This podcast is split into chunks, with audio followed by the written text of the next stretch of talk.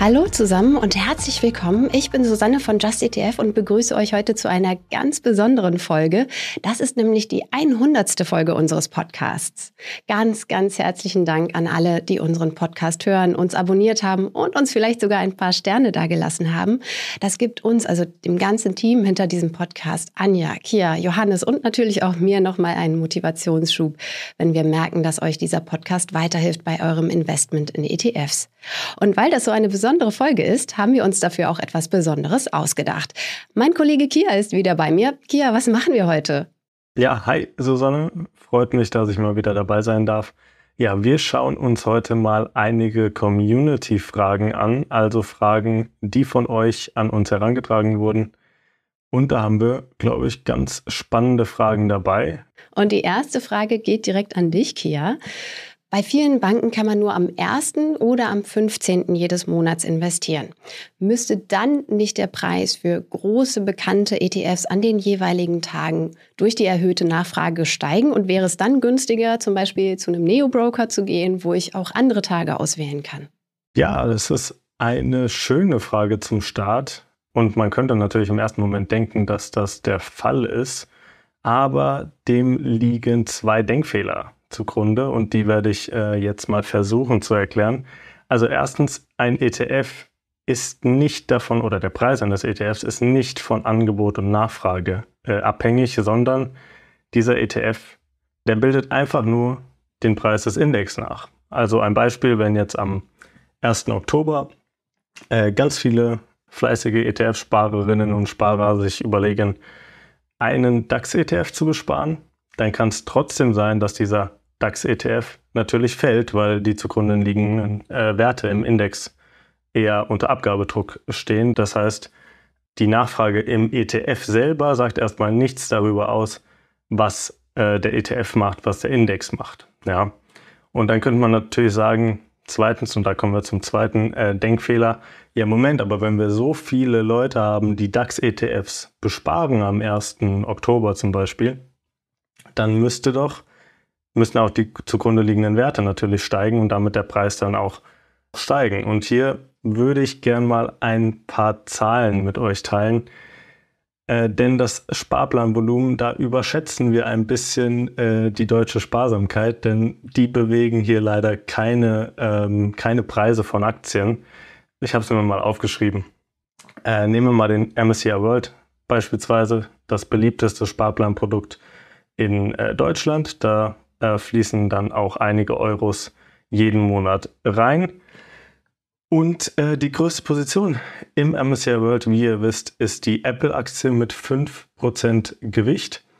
So, wenn du jetzt ganz fleißig bist im Sparen und das schaffst, 1000 Euro pro Monat in den MSCI World zu sparen, was schon relativ viel wäre, ich glaube, der Durchschnitt äh, liegt so bei 300 Euro ungefähr Sparrate pro Monat, dann landen am Ende gut 50 Euro in Apple-Aktien. So, 50 Euro muss ich euch nicht erklären. Das interessiert die Apple-Aktie herzlich wenig. Und ähm, wenn wir jetzt davon ausgehen, naja gut, du bist nicht der Einzige, der jetzt einen ETF-Sparplan auf den MSCI World hat, sondern ganz viele andere Anleger eben auch, dann gehen wir mal davon aus, eine Million Sparplanvolumen am 1. Oktober. Auch das bewegt die Apple-Aktie herzlich wenig, denn das ist runtergebrochen dann rund 50.000 Euro, die dann in Apple fließen an diesem Tag. Und mal zum Vergleich, die Marktkapitalisierung von Apple beträgt 2,5 Billionen Euro. Das sind 2500 Milliarden Euro. Und äh, das ist jetzt Stand äh, September 2023. Aber ihr merkt schon, also 50.000 Euro zu 2,5 Billionen Euro, das interessiert auch dann die Apple-Aktie nicht. Und vielleicht noch eine ganz interessante Zahl. Das Handelsvolumen, also das, das Volumen, was in Apple umgesetzt wird an der Nasdaq täglich, liegt zwischen 50 und 100 Millionen äh, Euro bzw. Dollar. Und äh, auch da merkt ihr, da äh, interessiert die Apple-Aktie herzlich wenig, ob wir hier fleißig ETF-Sparpläne ähm, laufen lassen ich finde das super spannend, weil man ja immer denkt, so ja, ETFs, das ist so eigentlich ein bisschen Hype auch. So auf einmal ähm, steigt jeder in ETFs ein in den letzten paar Jahren und dann muss das ja so ein riesengroßes Ding werden. Und von daher finde ich das sehr gut, dass du es jetzt mal in ein Verhältnis setzt zu dem, was eigentlich noch so an der Börse passiert. Genau. Und damit erstmal genug von der ersten Frage. Kommen wir zu deiner ersten Frage, Susanne. Und hier fragt jemand, ja, ist es denn möglich, auch für Verwandte, Bekannte ein ETF-Depot, einen ETF-Sparplan anzulegen und zu managen, der über 18 ist? Ihr habt im Prinzip drei verschiedene Optionen dafür. Die eine Option ist, dass ihr ein Gemeinschaftsdepot anlegt. Das heißt, ihr habt ein Depot gemeinsam mit einer anderen Person, eröffnet es auch gemeinsam und ihr könnt da gemeinsam handeln. Da ist es jeweils unterschiedlich gehandhabt. Meistens ist es ein sogenanntes Oder-Depot. Kennt ihr vielleicht auch vom Oder-Konto. Beim Konto ist es nämlich genauso. Da können beide Personen unabhängig voneinander handeln. Also ich kann zum Beispiel sagen, ich lege einen Sparplan auf den MSCI World an und die andere Person legt einen äh, Sparplan auf den FTSE All World an. Macht jetzt vielleicht nicht so viel Sinn, aber so vom Grundprinzip her kann jeder unabhängig äh, für sich ähm, da eben in dem Depot machen oder mit dem Depot und dem Geld, was dort ist, machen, was er oder sie möchte. Es gibt auch die andere Version, nämlich das Und-Depot. Der Name verrät es, glaube ich, schon. Da müsst ihr beide zustimmen, wenn ihr handeln wollt. Also dann können wir wirklich nur gemeinsam sagen, ja, wir wollen 100 Euro monatlichen Sparplan auf den MSCI World haben und müssen uns dann einigen. Für solche Gemeinschaftsdepots sollte man allerdings aufpassen. Es gibt nämlich gewisse Freigrenzen ähm, nur bei der Schenkungssteuer. Und wenn ihr nicht miteinander direkt verwandt seid oder zum Beispiel auch verheiratet seid, dann sind die relativ niedrig, nämlich nur 20.000 Euro innerhalb von zehn Jahren. Das heißt, wenn einer von euch beiden einen monatlichen Sparplan anlegt in Höhe von nur 170 Euro, reißt man diese Grenze schon innerhalb dieser zehn Jahre. Dann liegt man da am Ende tatsächlich drüber. Also das sollte man sich in dieser Situation auf jeden Fall überlegen. Eine zweite Option ist, dass du das Depot überträgst. Das heißt, ähm, du legst erstmal ein Depot für dich selber an, legst es an, was du da eben drin haben möchtest, welche Aktien, ETFs und so weiter und so fort. Und dann überträgst du das eben auf die andere Person. Heißt aber, danach kannst du es natürlich nicht mehr managen. Wenn es übertragen ist, dann geht es eben an die andere Person und die ist dafür verantwortlich und kann da eben handeln. Das ist wahrscheinlich nicht so ganz das, worauf die Frage abzielt. Es gibt noch die dritte Option, gerade dann, wenn man eben nicht miteinander irgendwie verwandt ist und dann entsprechend, entsprechend keine hohen Freigrenzen hat. Dann kann man Vollmachten ausstellen. Ich stelle eben eine Vollmacht aus, dass eben die andere Person für mich handeln und dieses Depot äh, verwalten darf. Da ist auch klassisch ein Identitätsnachweis dieser anderen Person nötig und Vollmachten sind unterschiedlich. Da muss man also genau reingucken, was darf diese andere Person, was darf sie nicht. Ab wann gilt die Vollmacht, für was genau gilt die Vollmacht. Also da solltet ihr auf jeden Fall genau gucken. Unter Umständen auch vielleicht einen Rechtsbeistand holen, einen Notar oder Juristen, der sich damit auskennt, dass es auch wirklich ähm, das ist, was in eurem Sinne ist und beziehungsweise auch im Sinne der anderen Person. Kia, ich habe eine andere Frage, nämlich eine Userin möchte gerne 10.000 Euro investieren. Ist es besser, die in einen Sparplan zu setzen oder in verschiedene? Eigentlich kann man das machen, wie man, äh, wie man möchte. Ich bin immer der Meinung, weniger ist mehr. Einfacher ist äh, eigentlich besser, vor allen Dingen, wenn es noch nicht die Riesensummen sind. Natürlich 10.000 Euro ist eine stolze Summe, aber man muss immer schauen, dass man auch den Aufwand eben im äh, Blick behält. Und deswegen würde ich sagen, 10.000 Euro kann man eigentlich ohne weiteres auch einfach in einen Sparplan, in einen ETF stecken. Außer wenn man jetzt sagt, naja, ich hätte gern irgendwie eine andere Aufteilung der Länder beispielsweise, dann müsste man natürlich mit verschiedenen ETFs hantieren oder da eine andere Allokation wählen. Und dafür braucht man dann mehrere ETFs, wenn man beispielsweise weniger USA-Anteile haben möchte. Aber rein von der Sache her muss man sich keine Sorgen machen mit einem ETF. Auch hier vielleicht nochmal der Hinweis, 10.000 äh, Euro beispielsweise im MSCI World sind am Ende dann durchgerechnet 500 Euro in der Apple-Aktie bei 5% Anteil. Auch da würde ich sagen, haben die wenigsten Leute irgendwie Bauchschmerzen mit, wenn sie 500 Euro in Apple investiert haben. Also von daher würde ich sagen, ein ETF zum Start reicht vollkommen. Susanne, kommen wir zu deiner nächsten Frage. Und hier fragt jemand, muss ein Sparplan bei 0 Euro starten oder kann ich da auch eine Anfangsinvestition zum Beispiel von 1000 Euro anlegen und dann den Sparplan weiterlaufen lassen? Das lässt sich relativ schnell und einfach beantworten.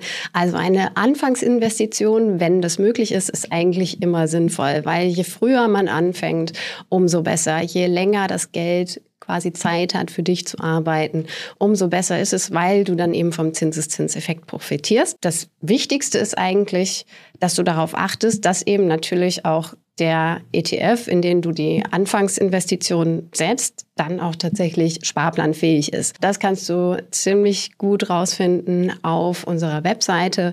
In den ETF-Profilen bekommst du immer angezeigt, ob der ETF sparplanfähig ist oder nicht. Nächste Frage. Ein User würde gern für seinen Sohn investieren. Der freut sich dann bestimmt in ein paar Jahren. Und er will wissen, welchen ETF er nehmen soll. Dazu vielleicht die Anmerkung, wir machen keine Anlageberatung, also können wir jetzt auch keinen konkreten ETF empfehlen. Aber Kia hat bestimmt ein paar nützliche Tipps auf Lager für die ETF-Auswahl. Absolut richtig. Anlageberatung machen wir hier nicht, aber ein paar allgemeingültige Hinweise können wir ja vielleicht geben.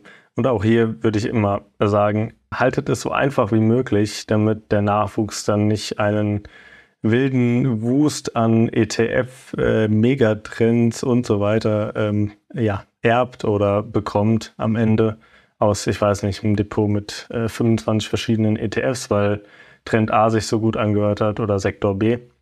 Von daher am besten einfach halten, ein ETF äh, reicht hier da kann dann auch mal das Weihnachts- oder Geburtstagsgeld von Oma und Opa dann investiert werden. Man muss sich keine Gedanken machen um äh, Rebalancing oder anderen, andere Dinge.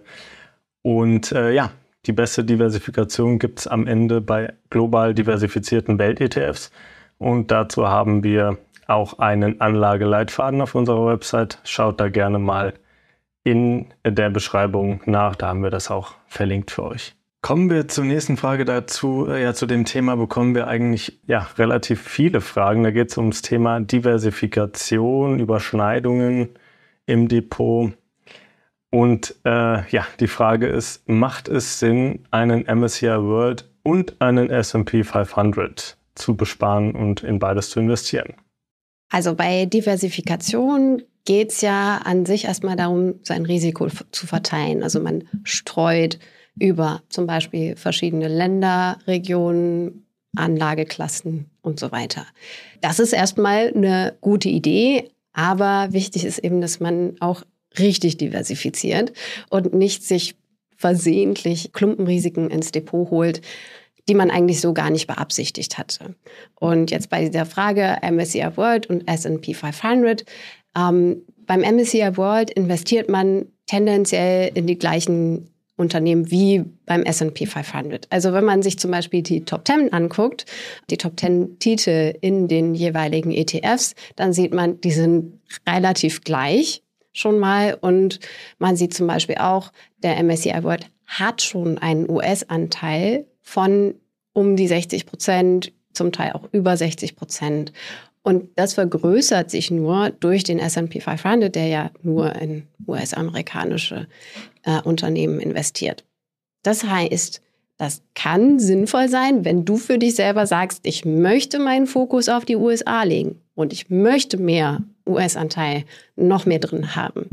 Aber wenn das nicht deine Intention ist, wenn du eigentlich mehr das noch verteilen willst auf verschiedene Länder, dann ist es eher nicht so sinnvoll.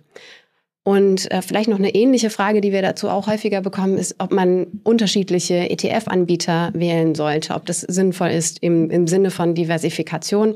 Eigentlich nicht, weil unterschiedliche Anbieter bei einem gleichen ETF, die investieren ja auch in dieselben Unternehmen, wenn es eben der gleiche Index ist. Und das Vermögen an und für sich, was du da reinsteckst, gilt als Sondervermögen. Das heißt, im Falle einer Pleite des Anbieters ähm, fällt es nicht in die Insolvenzmasse. Es bleibt dein Vermögen und du kannst weiterhin darüber verfügen. Es kann halt höchstens sein, dass du eine Zeit lang nicht handeln kannst. Das könnte passieren. Dieses Risiko könnte man wegdiversifizieren. Aber da ist natürlich so ein Stück weit die Frage, ob das bei einem ETF, den man eher länger hält, sinnvoll ist. Das musst du natürlich für dich irgendwo abwägen, ob das jetzt auf dich tatsächlich zutrifft und notwendig ist. Nächste Frage geht ein bisschen in dieselbe Richtung. Ähm, es gibt nämlich eine Userin, die gleichzeitig in den FTSE All World und in den MSCI World investiert hat und jetzt überlegt, ob es sinnvoll wäre, die Anteile von einem der beiden zu verkaufen. Und das zielt ein bisschen ab in Richtung Depot aufräumen, wozu wir ähm, vor kurzem auch einen Artikel auf unsere Webseite gestellt haben. Also da kannst du auf jeden Fall auch mal nachlesen. Kia Kannst du uns einmal ein paar ja, Facts zusammentragen? Wann ist denn ein ETF-Wechsel sinnvoll?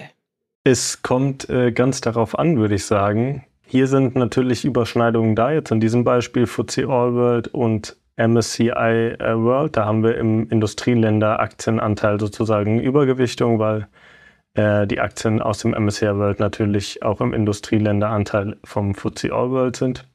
Sprich, der Emerging Markets Anteil ist ein bisschen äh, geringer im Gesamtportfolio. Ähm, wer es einfach mag und wer es aufgeräumt mag, der sollte sich natürlich am besten für einen ETF entscheiden. Aber hier würde ich ganz ehrlich sagen, schaut vor allen Dingen, wie groß sind die Positionen, wie lang sind die ETFs im Portfolio, wie viel mögliche Buchgewinne stehen auf diesen ETFs drauf. Schaut da auch, ob das steuerlich Sinn macht. Also ähm, wenn man da jetzt total viel Steuern drauf zahlen müsste bei der Veräußerung eines der ETFs oder die Gebühren bei der eigenen Bank sehr hoch sind zum Handeln, dann würde ich sogar dazu tendieren, das einfach liegen zu lassen. Ist natürlich eine Überschneidung, die man da im Portfolio hat, aber wenn wir jetzt nur von diesen beiden ETFs im Portfolio reden, ist das aus meiner Sicht kein Beinbruch. Aber klar, wer es aufgeräumt mag, der kann dann auch von einem in den anderen wechseln. Kommen wir zu deiner nächsten Frage, Susanne. Ist es wichtig, da kommen wir zum Thema Sparplan, ist es wichtig, zu welchem Zeitpunkt ich meinen Sparplan beginne? Je früher du anfängst, umso besser. Das ist wichtig. Also insofern ist der Einstiegszeitpunkt tatsächlich entscheidend. Aber davon abgesehen, eben, was wir vorhin schon gesagt haben, dass eben über die Zeit, je früher du anfängst, sich der Zinseszinseffekt mehr auswirken kann. Abgesehen davon ist es egal. Gerade bei einem Sparplan umso mehr, weil sich die Kosten mit der Zeit, es kann natürlich mal schwanken, ähm, wie, ja, wie hoch der Kurs gerade ist oder wie niedrig. Kaufst du halt mal günstiger ein, mal teurer, aber das gleicht sich über die Zeit im Endeffekt aus. Deswegen ist es tatsächlich bei einem Sparplan wirklich egal. Deswegen gleich zur nächsten Frage. Was ist eigentlich der Unterschied zwischen einem Fonds und einem ETF? Ja, das ist so eine äh, Klassikerfrage auch für unseren Customer Support. Da kriegen wir nämlich ganz oft die Nachfrage, warum ist denn dieser Fonds bei euch nicht einsehbar? Und dann äh, müssen wir immer erklären, ja, das ist zwar ein, ein Fonds oder vielleicht sogar ein Indexfonds, aber eben kein ETF. Und wir haben auf unserer Website ausschließlich ETFs in unserer ETF-Suche. Ja, wo sind jetzt die Unterschiede? Also ähm, ein ETF und ein Indexfonds. Hier ist eigentlich der Unterschied. Der äh, ETF wird über die Börse gehandelt. Der Indexfonds, der auch einen Index abbildet, wird nicht über die Börse gehandelt. Hier ist also vor allen Dingen der Unterschied, wo äh, oder über welche Plattform der Fonds gehandelt wird. Bei normalen Fonds wiederum ist es so, dass die aktiv gemanagt werden. Also da sitzt dann am Ende ein Fondsmanager dahinter, der äh, die Aktienauswahl selber entscheidet oder über die Aktienauswahl selber entscheidet. Und das macht es natürlich alles ein bisschen teurer, wie ihr wisst. ETFs haben da einen absoluten äh, Kostenvorteil. Und das Tolle ist bei ETFs, oder naja, das Schlechte bei aktiven Fonds könnte man sagen, die schaffen es in der Regel oder in ja, den meisten Fällen nicht ihre passiv gewählte ETF-Benchmark äh, zu schlagen. Dazu haben wir auch einen Artikel äh, geschrieben, der auf eine äh, Studie eingeht, die das belegt für Aktienfonds in den USA. Schaut da gerne mal rein. Und ja, das sind eigentlich die Unterschiede. Also ein ETF trackt passiv einen Index und ein normaler Aktienfonds, aktiver Fonds der, äh, da entscheidet dann ein Fondsmanager, welche Werte am Ende im Fondsvermögen landen und welche nicht. Kommen wir äh, zur nächsten Frage, Susanne. Wann werden eigentlich Gebühren erhoben? Da gibt es zwei Varianten. Also die einen Kosten entstehen beim Kauf oder Verkauf selbst, also Ordergebühren, Gebühren für den Handelsplatz, Geldbriefspanne und ähnliches. Die fallen eben wirklich genau bei dem Zeitpunkt an, wenn du kaufst und dann nochmal, wenn du verkaufst. Und dann gibt es so die laufenden Kosten. Ähm, die TER, das sind zum Beispiel Verwaltungskosten, die werden täglich vom Fondsvermögen abgezogen. Nicht von deinem Depot, vom Fondsvermögen. Wenn du mehr über das Thema Kosten wissen willst, was da eigentlich so alles genau drin ist in der TER zum Beispiel, dann schau dir gerne unser Video an, was wir zu dem äh, Thema gemacht haben. Den Link dazu findest du in der Beschreibung. Die nächste Frage kommt, glaube ich, von jemandem, der so gerade anfangen möchte, sich mit dem Thema zu beschäftigen und auch relativ früh startet. Denn ähm, die Frage ist, reichen 50 Euro Sparpläne aus oder ab wann lohnt es sich überhaupt zu starten? Ja, da ist die kurze Antwort ja. Es reicht aus und es lohnt sich absolut auch mit 50 Euro Sparplan äh, zu starten hier, so wie Susanne vorhin gesagt hat, hier ist das Starten wichtig. Je früher man startet, desto besser. Denn es geht am Anfang gar nicht unbedingt um die äh, absoluten Summen, die man investieren kann. Die kann man mit der Zeit dann auch hoffentlich äh, immer weiter steigern. Sondern es geht ja auch vor allen Dingen darum, sich mal daran zu gewöhnen, was bedeutet es eigentlich, investiert zu sein mit einem ETF am Börsengeschehen und äh, an der Weltwirtschaft zu partizipieren. Und was bedeutet es eigentlich auch, Schwankungen mal auszuhalten? Das ist ganz, ganz wichtig. Und da würde ich eigentlich immer sagen, ist es viel besser, wenn man mit kleineren Summen an, äh, anfängt, weil äh, jemand, der dann so lange wartet, bis er einen richtigen großen Haufen Geld hat, äh, den er investiert und nicht an diese Schwankungen gewöhnt ist, der kann natürlich, wenn es doof läuft, blöde Fehler machen und vielleicht dann mit großen Verlusten seine Anteile wieder abstoßen. Deswegen würde ich immer sagen, auf jeden Fall 50 Euro ist ein super Start und dann einfach darauf konzentrieren, äh, wie man diese Sparplane äh, oder Sparplanrate äh, langfristig erhöhen kann.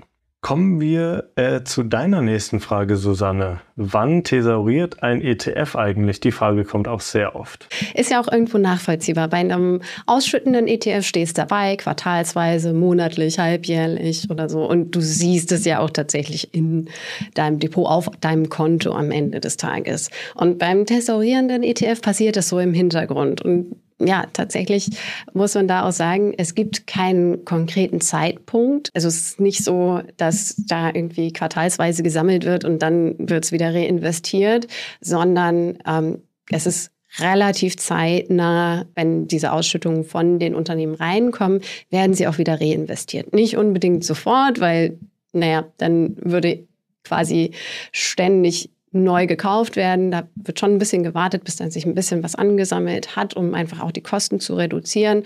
Und das kannst du nachvollziehen, wenn du dir die Fondsholdings runterlegst. Das kannst du direkt bei dem ähm, ETF-Anbieter machen.